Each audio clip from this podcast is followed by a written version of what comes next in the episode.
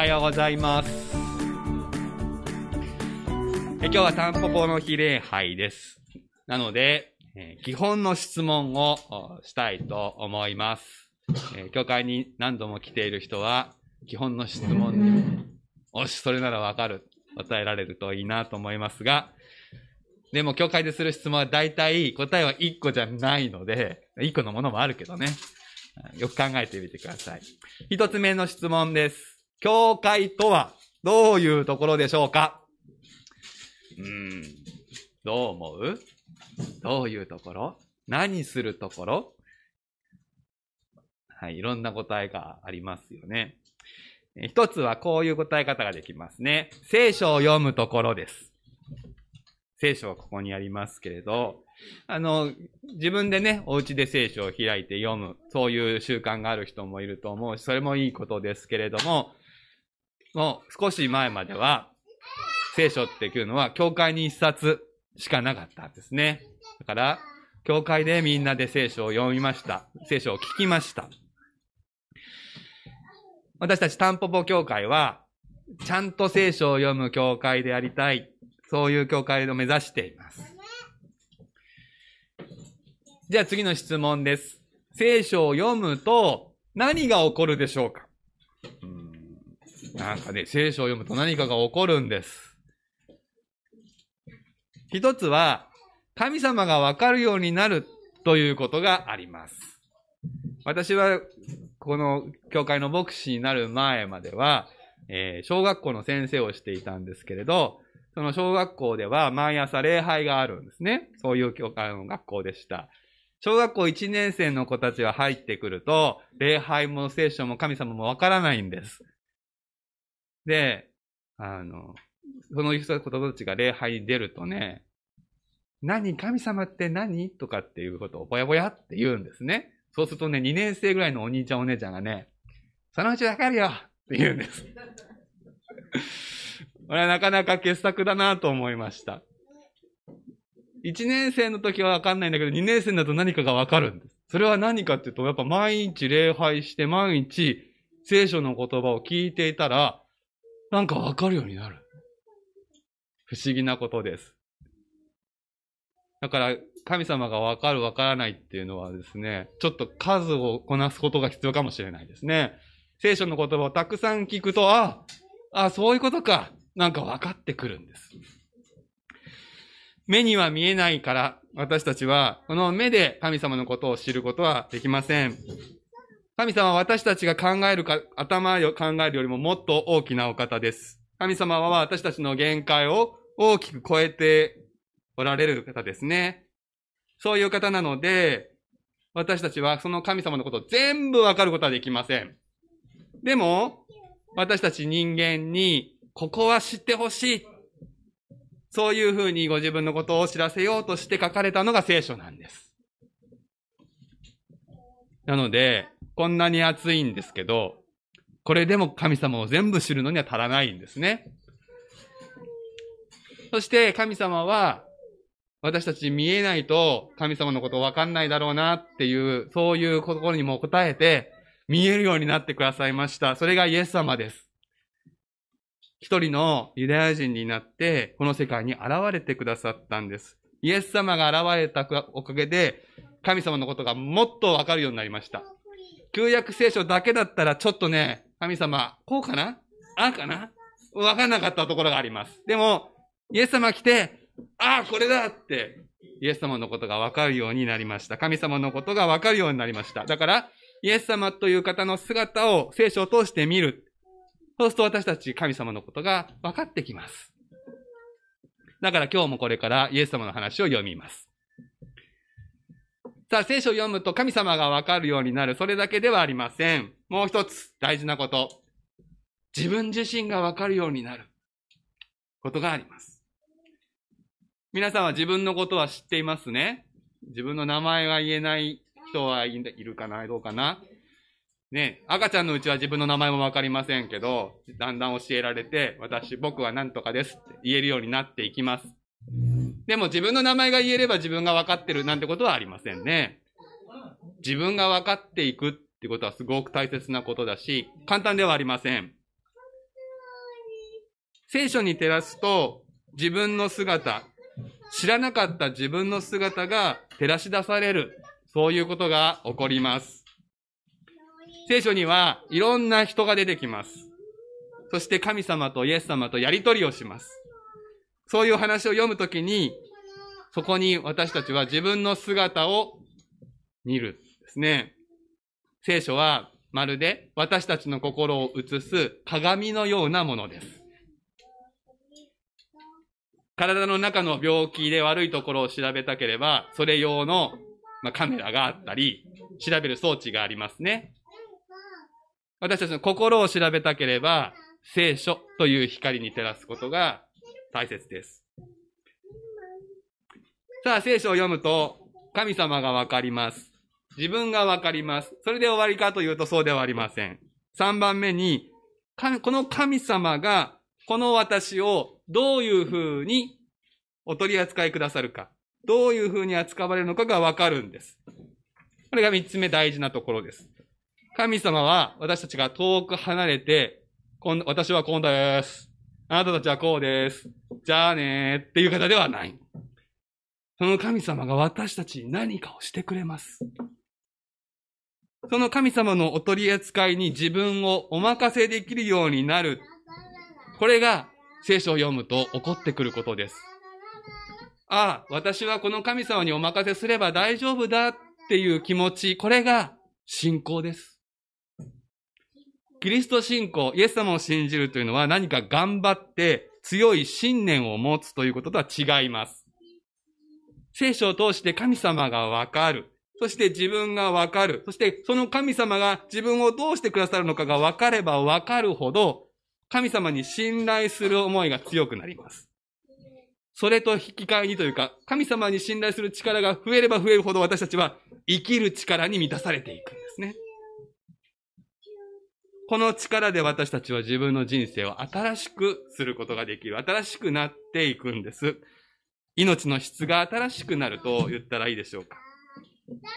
だから教会っていうのは、毎週毎週聖書を読むために集まって、人生を新しく、バージョンアップしていくところだ、というふうに言えるでしょう。子供たちの中で、あの、スイッチのいろんなゲームをしている人いると思いますけど、あの、スイッチのゲームってインターネットに繋がってないと、バージョンが新しくならないのがありますよね。新しいバージョンが出たら、ちゃんとインターネットに繋がってないと降りてこないでしょ？それと同じじゃないけど、神様と繋がってると、私たちの人生新しくする、バージョンアップする情報がやってくるわけですね。こうして私たちが自分の命の質を新しくしていく。そしてこの町に住む人たちに、みんな、この神様の命の恵みにお招きすることが、タンポポ協会の夢です。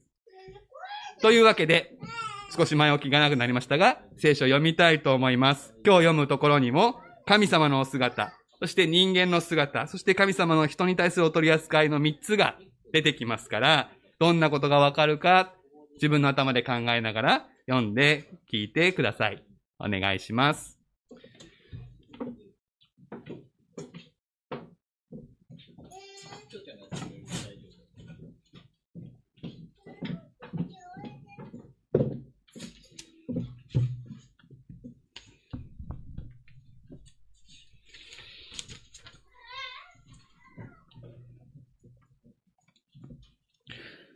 聖書をお開きください。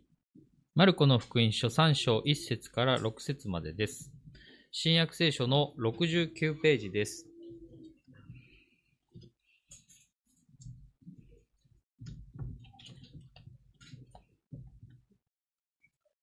司会者が聖書をお読みします。マルコの福音書3章1節から6節まで。イエスは再び街道に入られた。そこに片手の苗えた人がいた。人々はイエスがこの人を安息日に治すかどうかじっと見ていた。イエスを訴えるためであった。イエスは片手の苗えたその人に言われた。真ん中に立ちなさい。それから彼らに言われた。安息日に立法にかなっているのは善を行うことですか？それとも悪を行うことですか？命を救うことですか？それとも殺すことですか？彼らは黙っていた。イエスは怒って彼らを見回し、その心の堅くなさを嘆き悲しみながら、その人に手を伸ばしなさいと言われた。彼が手を伸ばすと手は元通りになった。パリサイ人たちは出て行ってすぐにヘロデ島の者たちと一緒にどうやってイエスを殺そうかと相談し始めた。手を伸ばせない私たちにと題しまして原牧師よりメッセージをお願いします。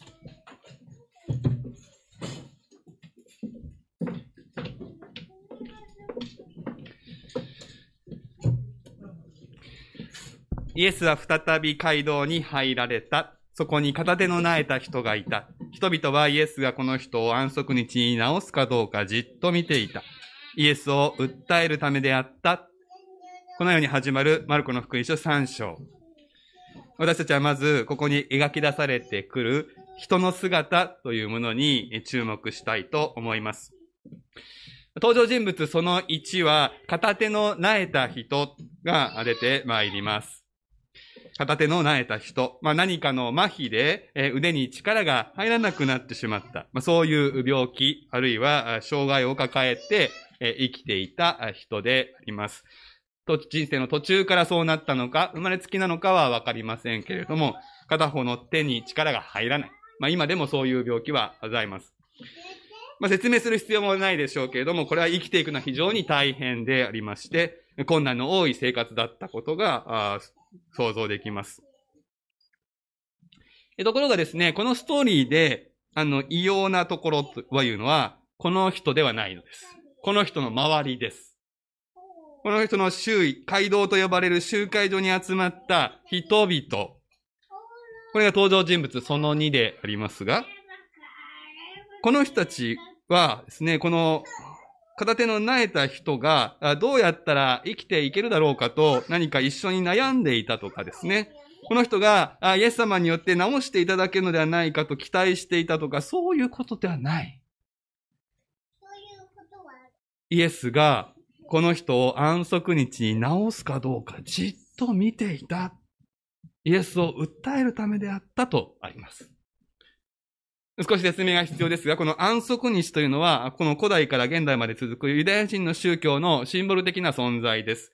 金曜日の日没から土曜日の日没まで、彼らは仕事という仕事を一切せずに聖書を読んだり、祈ったりすることに時間を使います。でそれはそもそも人が働き詰めでは不健康であり、食べるパンのことばかり、お金のことばかりに気を取られるのではなくて、人生にとって何が大事なのか、それを聖書から思い巡らして、神様と共に生きるというこの理想を実現するために取られた時間でした。しかしです。人々はそれをイエスを訴える手段にしてしまう。安息日に仕事をしたら、社会的にダメの楽印を押せるんです。それを使ってイエスを社会的に排除しようとしていた。というのも、この頃、この時、人々はイエスのことを疎ましく思うようになっていたのです。なぜかというと、自分たちがそれまでいいと思っていた生き方に挑戦してきたからです。その生き方でいいんだろうか。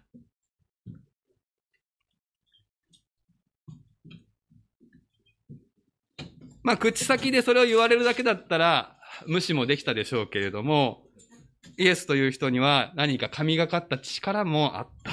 だから、無視できない。人々は妬ましく思うようになっていました。それで、安息日にイエスが仕事をしたくなるような状況をあえて作った。直してあげた、投げ直してあげたくなるような障害を持った人をこう街道に呼び込んで、そして虎視眈々と見張っていたわけです。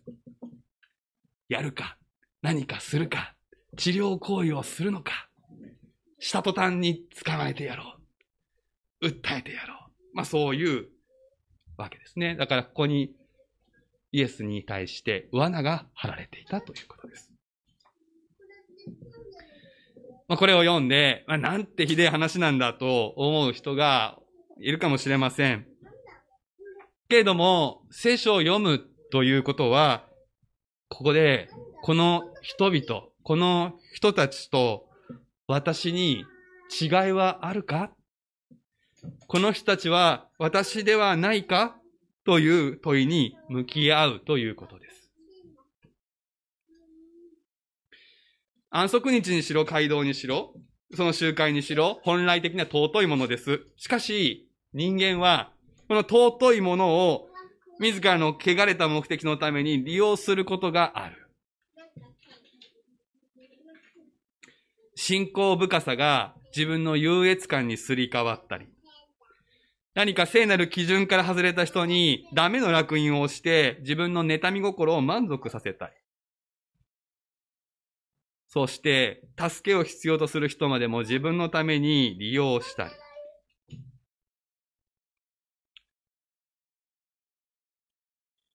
言葉にすれば、そんなこと間違ってると、誰もが言うことを、心の中で自分の無意識下でと言ったらいいか。平然とやってのけることが人間はできてしまいます。聖書は私たちがそういうことのできる存在であるということを照らし出す。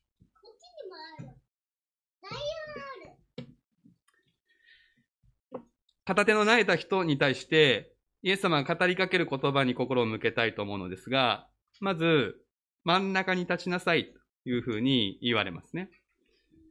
当時の街道というのは壁に沿って椅子が置かれていたようでありますので、真ん中に立つということは、みんなの注目を浴びる、そういう集める場所に立つということになります。そしてその次にですね、手を伸ばしなさいと言われるんです。で、この言葉から、この片手の苗えた状態というのは、言い直すと手が伸びない状態であるということがわかります。まあ、腕に力が入れば手はまっすぐになります。これを伸びると表現しているわけですね。まあ、子供たちが好きな漫画の中になんか手がビヨーンって伸びるやつがありますけど、そういう話では全然なりません。けれども、この手が伸びるとか手を伸ばすっていう表現はですね、単に身体的な状況を言う言葉ではないのです。実はこの表現はすでにマルコの福音書で一度出てきていまして、数ページめくっていただくと、一章41節というところにこういうふうに書かれています。イエスは深く憐れみ、手を伸ばして彼に触り、私の心だ、清くなれと言われたというふうに書かれています。手を伸ばす。これは、深い憐れみの心から行動が起こるときに使われる表現なんです。手と心は繋がっている。まあ私たちもですね、日常会話の中で手が冷たい人は心があったかいとか、あ手があったかい人は冷たいとか、いろいろ言うなんかね、言いますけど、それは定かではありませんが、でも心は手と繋がっていますよね。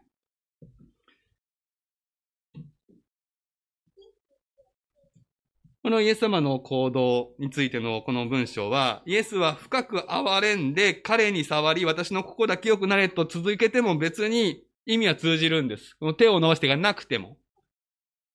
でも、手を伸ばしって書くことで、イエス様のこの能動的なアクション、イエス様の心が行動につながっていく、その部分が表現されるわけですよね。さらに聖書を紐解きますと、手を伸ばすというのは、祈りの姿勢でもあるということがわかります。例えば、聖書にこうあります。ソロモンはイスラエルの全回収の前で、主の祭壇の前に立ち、天に向かって両手を伸べ広げて、両手を伸べ広げて祈る姿勢、教会の礼拝にいつもいらっしゃるという皆さんは、牧師が最後に祝祷するときの姿勢を思い浮かべると思います。これは、古代から続く祈りの姿勢です。別に牧師にだけ許されてるわけではなくて、皆さん祈りだけでは手を挙げて祈っていいんですけれども、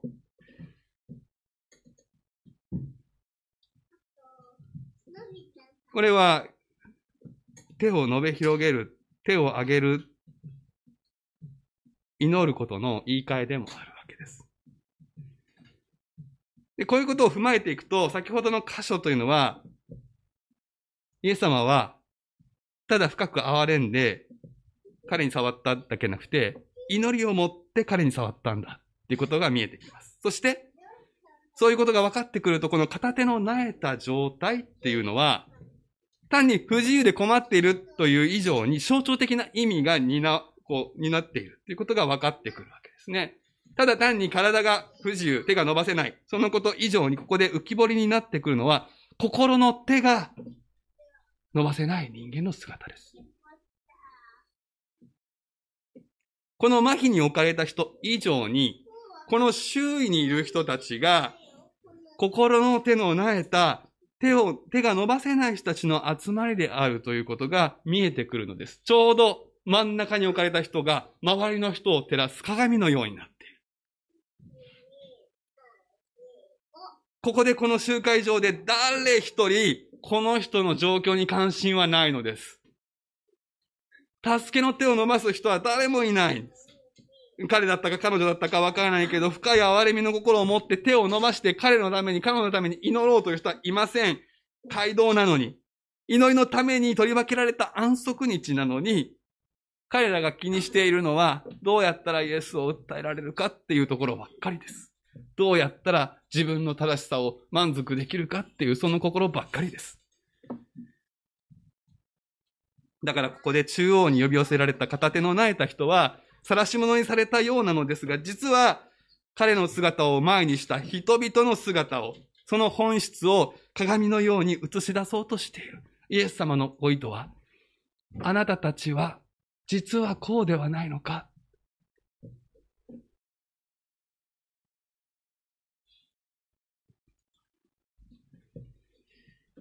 もちろん全員がですね、この罠に積極的に加担していたというのは現実的ではないと思います。けれども、この異様な状況に異議を唱える人がいない。沈黙によって消極的に加担していたことが見えてきます。そのことを炙り出すかのようにイエス様は問いかける。安息日に立法にかなっているのは善を行うことですか？それとも悪を行うことですか？命を救うことですか？それとも殺すことですか？答えは明らかなのです。でも答えてしまっては罠が成立しません。だからみんな沈黙します。いや、ある人は答えたかったかもしれません。でも答えたら村八分になるかもしれない。それが怖かったかもしれません。いずれにしても、心がまともに動く人がいないんです。心が麻痺してるんです。それを聖書は固くなと言います。片手を慣れた人を目の前にして、イエス様は訴えられる側から訴える側へと回っていきます。あなたたちの心はどうなってるのだ？なぜ手を伸ばす人がいないのか？なぜ正しいことを積極的に行うことがないのかなぜ誰かを悪にして自分の正しさに安住しようとするのかあなたたちこそ手が苗えた人ではないか神を礼拝する安息日の街道で、あなたたちの手は苗えてしまっている、伸ばすべき手が上がっていないと、イエス様の心はわがなくんです。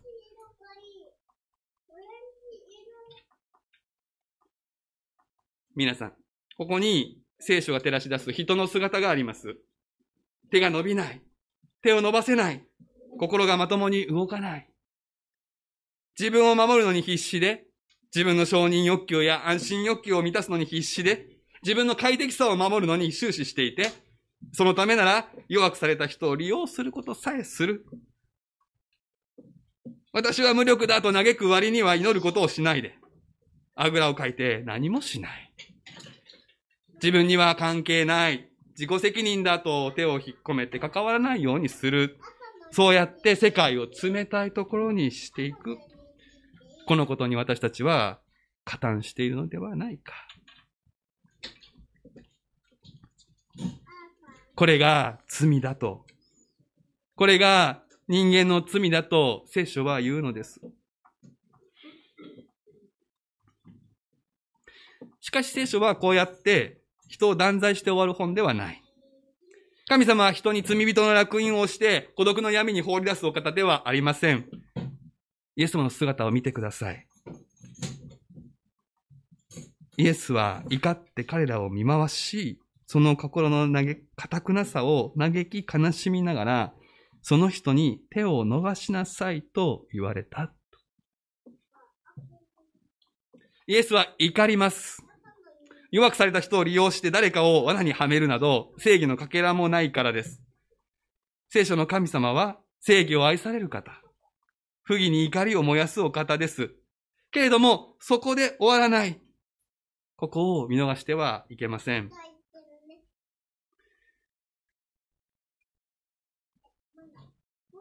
この中央に立たされた片手の苗えた人について、もう少し掘り下げてみたいと思います。一つの想像ではありますが、この人はひょっとすると、自らこの罠に加担していたかもしれません。自分の不運とか障害を悪用していたかもしれない。けれどもそれは自分の魂を殺すことでありました。先ほどイエス様の問いかけの中に命を救うとか命を殺すっていう言葉がありましたけれども、これ直訳は魂を救う、魂を殺す、まあ、そういう表現なんですね。魂っていうのは聖書の中では人間の全人格を表す言葉でありまして、体は生きていても、体は元気でも、心が死んでいる、心が麻痺している、心が機能不全になっている、それは魂が殺された状態となるわけ。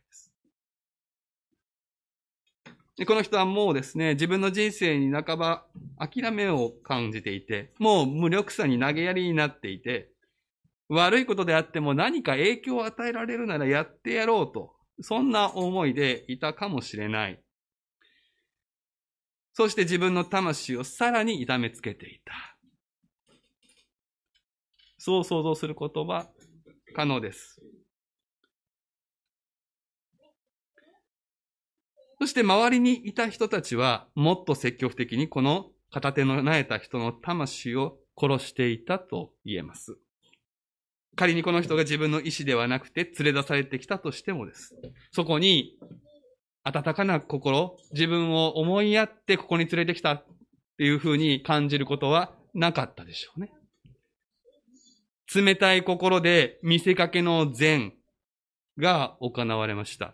これを偽善と言いますね。偽善が行われるとき人間は敏感になります。そこにある薄っぺらい偽物の愛に私たちの心は気づきます。でも、表面上の言葉には悪い言葉はないので、どうしようもないわけですけど、でも私たち偽善を察知するスイッチ、センサー持っています。そして、なんかそうやって利用されてるんだなって分かって傷つき、魂が殺されることがあります。そして神様はもっとこれに敏感。こんな不正な現場、我慢ならないんですよね。けれども、聖書の神様、イエス様の凄さは、ここで怒りだけで終わらないっていうことです。怒りに任せて暴れ回る神様ではない。怒りとともに、嘆き悲しみが続きます。人間が壊れている。心の手が苗えている状態に対する、魂が死んでいる状況への深い深い悲しみです。そして、イエス様は諦めない。自分に対してかけられた罠のど真ん中で、手を伸ばしなさいと語られます。そして、麻痺した手を癒すんです。このことが自らに危険を招くかもしれない、それが分かっている状況で、イエス様は自分を守るのではなくて、魂の痛み、魂の傷、魂の麻痺を癒すことに向き合ってくださる。これが聖書の神様の姿です。聖書の示す神様の愛です。私たちはなんかこう愛と聞くと甘くとろけるようななんか砂糖まぶしの何でも許す寛大な心だというふうに思うかもしれない。しかしそれは神様の愛ではありません。神様の愛は怒るほどの熱い愛です。人間が本来の人間の姿から逸脱するのを許せない愛なのです。そして魂が死んで機能不全になっている人間に深い嘆きを、深い悲しみを抱いて、なお諦めることをしない愛。手を伸ばしなさいと語り続ける愛なんです。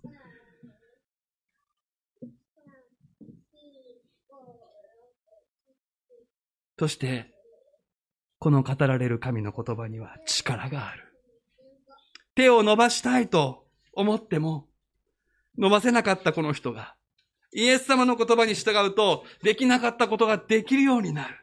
神の力に触れられ、神の力に支えられる経験をします。死んでいた心が、動かなかった心が動き出し、伸びなかった手が伸びるとき、それを魂が生き返るときと私たちは呼びます。こうしてこの出来事は、イエスというお方、誠の神である方が私たちの心の麻痺を取り除き、心の手を伸ばすことができるように癒してくださるということを鮮やかに物語る物語となります。彼が部屋の隅で癒されたのではなくて、人々の真ん中で癒されたのには、この癒しがこの人のものだけでなく、求めるすべての人のために起こるのだということを私たちに知らせようとしている。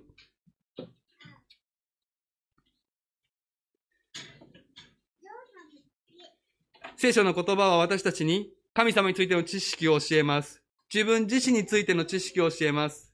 しかしそれだけでは救いがありません。聖書の言葉は私たちの心に働きかけて、手を伸ばしなさい、呼びかけるのです。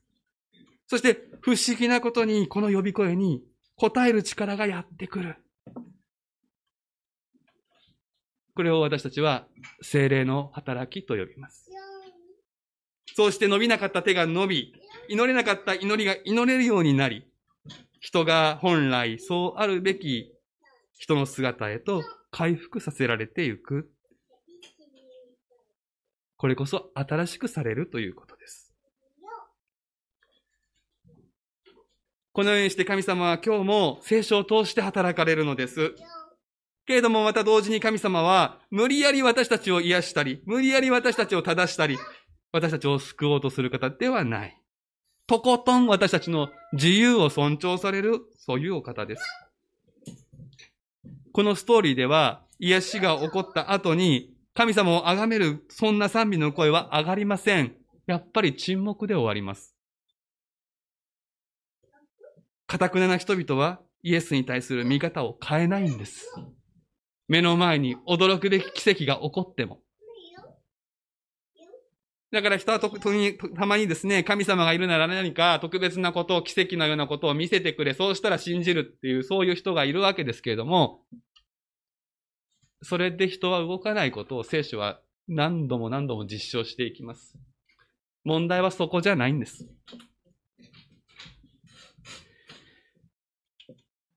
そして、このストーリーの中で、ただ一人、手を伸ばしなさいとの声に従ったこの人だけが救われたんです。ですから、ここで私たちも問われます。あなたはどうしますか？あなたはどうしたいですか？あなたも手を伸ばして生きていきたいですか？つまり、あなたもイエス様のように生きていきたいですか？という問いです。イエス様こそ手を伸ばして人を愛したお方です。イエス様こそ手を伸ばして神様に祈り続けた人間の中の人間です。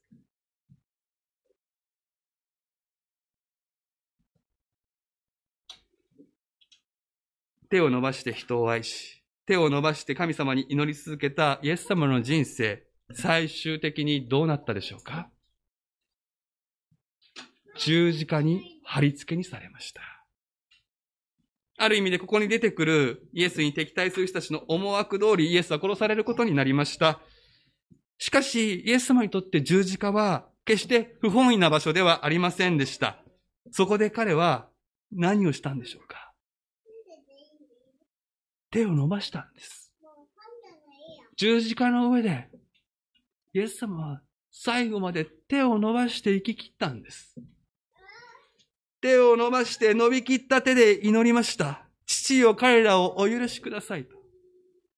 伸びきった手で全ての人の救いの道を開いたんです。そしてイエス様は死んで終わらない。死に打ち勝ち蘇って、ご自分の弟子たちに、私たちに、この道を進んできなさい。この道こそ人の道なのだと手を差し伸ばしておられる。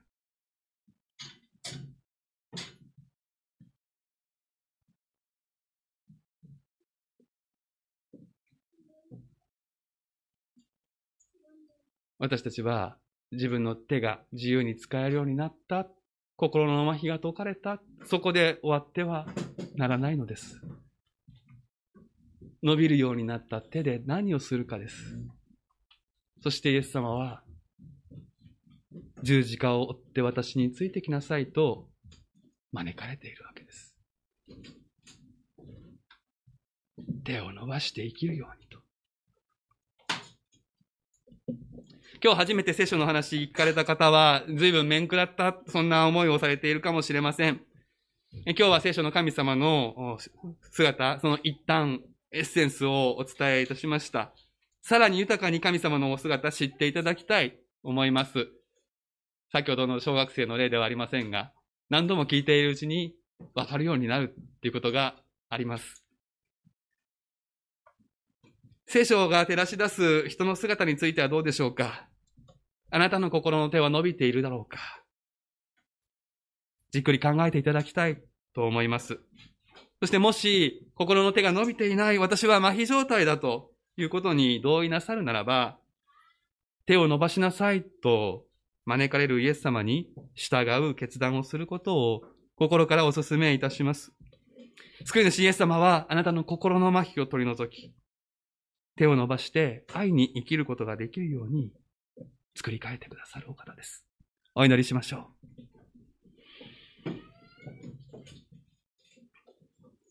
聖なる怒りを持って私たちを愛してくださる神様ありがとうございます。私たちの心にあるさもしさ。あなたはそれをまっすぐ見てくださいます。そして、私たちの心の闇を、根っこにある問題に、光を当てるだけでなく、それを取り除き、心の手を伸ばすことができるように、力を与え、支え、作り変えてくださるお方であることを、ありがとうございます。どうか私たちが自分の心と向き合うことができますように。どんな醜い姿も、神様はすでに知って受け止めていてくださっています。私たちがこの神様のご愛に信頼して、自分自身を正直に見つめる力をいただくことができますように。そうして神様、私たちがあなたの御声に手を伸ばしなさいと招かれる御声に素直に聞き従うことができますように。そして私たちをイエス様、あなたの道に生かしてください。